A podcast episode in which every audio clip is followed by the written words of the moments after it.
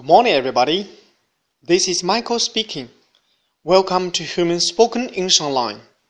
各位早安，我是 Michael 老师，欢迎来到乐成红线上口语团 A 组。Day one hundred and sixteen. Here we go. OK，今天是我们的挑战时间。挑战内容是这样子的：一天，你的好朋友要过生日了，你为他精心准备了礼物。 在你给他礼物的时候，应该怎么说呢？OK，请从我们上一周学过的内容当中挑选一句，回读给老师。OK，That's all for today. See you next time. Bye bye.